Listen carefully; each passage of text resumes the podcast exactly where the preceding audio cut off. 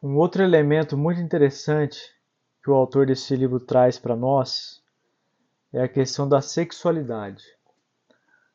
Do sexo ter se transformado num ídolo e substituído a verdadeira adoração ao nosso Deus a outros ídolos ligado à sexualidade. 1 Reis, capítulo 11, versículo 4, está escrito: Pois, quando Salomão ficou idoso, suas mulheres fizeram seu coração se desviar para seguir outros deuses, e seu coração já não era plenamente fiel ao Senhor, seu Deus, como havia sido o coração de Davi, seu pai.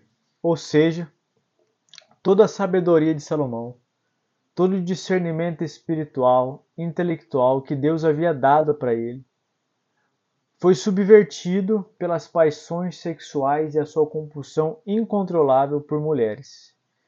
Ele poderia ser muito feliz com a Sulamita de Cantares, elegendo apenas uma mulher para ser a sua esposa, mas ele optou por ter várias mulheres na sua vida, pagãs, hebreias, e essas mulheres pagãs foram subvertendo a mente e o coração de Salomão, quem sabe um resquício daquilo que Davi também fez.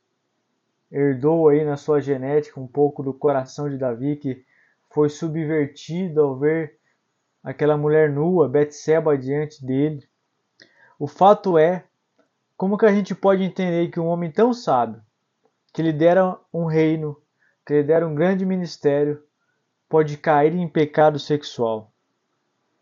Como é que a gente pode entender que Salomão pudesse ser laçado nessas artimanhas do sexo como uma adoração, porque naquela época o sexo estava envolvido na, dentro do paganismo. E eu quero citar aqui para você algo fantástico que o autor desse livro escreve para que você possa pensar um pouco sobre isso. Olha o que ele diz. Talvez algumas pessoas digam algo parecido sobre você assim como tem dito sobre muitos cristãos que caíram tragicamente em pecado sexual, inclusive diversos líderes cristãos. Talvez você seja uma das melhores pessoas que eles conhecem. Você se comprometeu com Jesus Cristo pelo resto da vida e é ativo nos cultos da igreja. Deus lhe deu dons espirituais que você está usando para servir aos irmãos.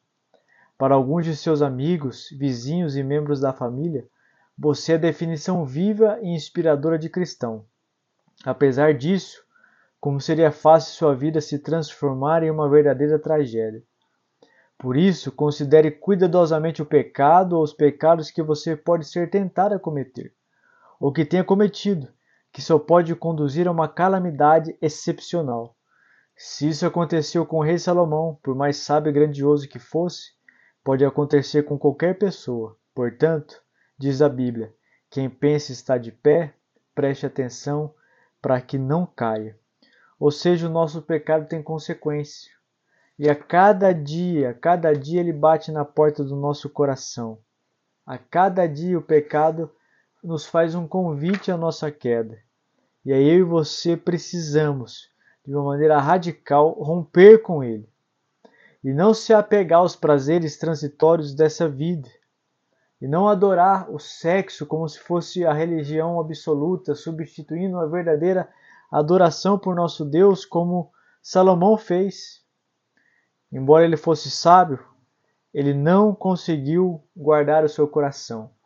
E o autor traz aqui algumas dicas, pequenas lições, para que você possa aplicar na nossa vida. A primeira delas, as pequenas escolhas que fazemos Antes de começarmos a cair em pecado, nós já caímos em desgraça muito tempo antes. Nosso coração já se desviou. Nós mantemos uma performance antes do pecado de fato ser consumado na nossa vida. E isso vai aparecer em toda a história de Salomão. Segunda coisa, o pecado está onde está o nosso coração. Ou seja, sem que a gente perceba, o nosso coração gradativamente vai sendo tomado por coisas pecaminosas, ídolos, que se substituem o verdadeiro evangelho por uma falsa compreensão da vida, a tal ponto da gente dizer: se eu não praticar atos sexuais imorais eu não vou encontrar sentido e minha vida está sendo perdida por água abaixo. E a última consideração que ele faz aqui é que no final da sua vida, na sua tenridade, na sua velhice, ele não pôde repensar a sua história e falar: não, o que, que eu estou fazendo na minha vida e se arrepender e mudar a sua atitude. E ele encerra esse capítulo com uma esperança para mim e para você, que diz o seguinte: essa é a boa notícia do Evangelho. A maneira de chegarmos ao céu não é amando suficientemente a Deus para fazer com que Ele queira nos deixar entrar, mas é Jesus nos amando o suficiente a ponto de morrer na cruz por nossos pecados. Jesus Cristo é o Salomão maior de nossa salvação, cujo coração nunca se desviou de Deus, mas continua a amá-lo até o fim e continuará a nos amar até chegarmos à glória. Essa é a boa notícia do Evangelho.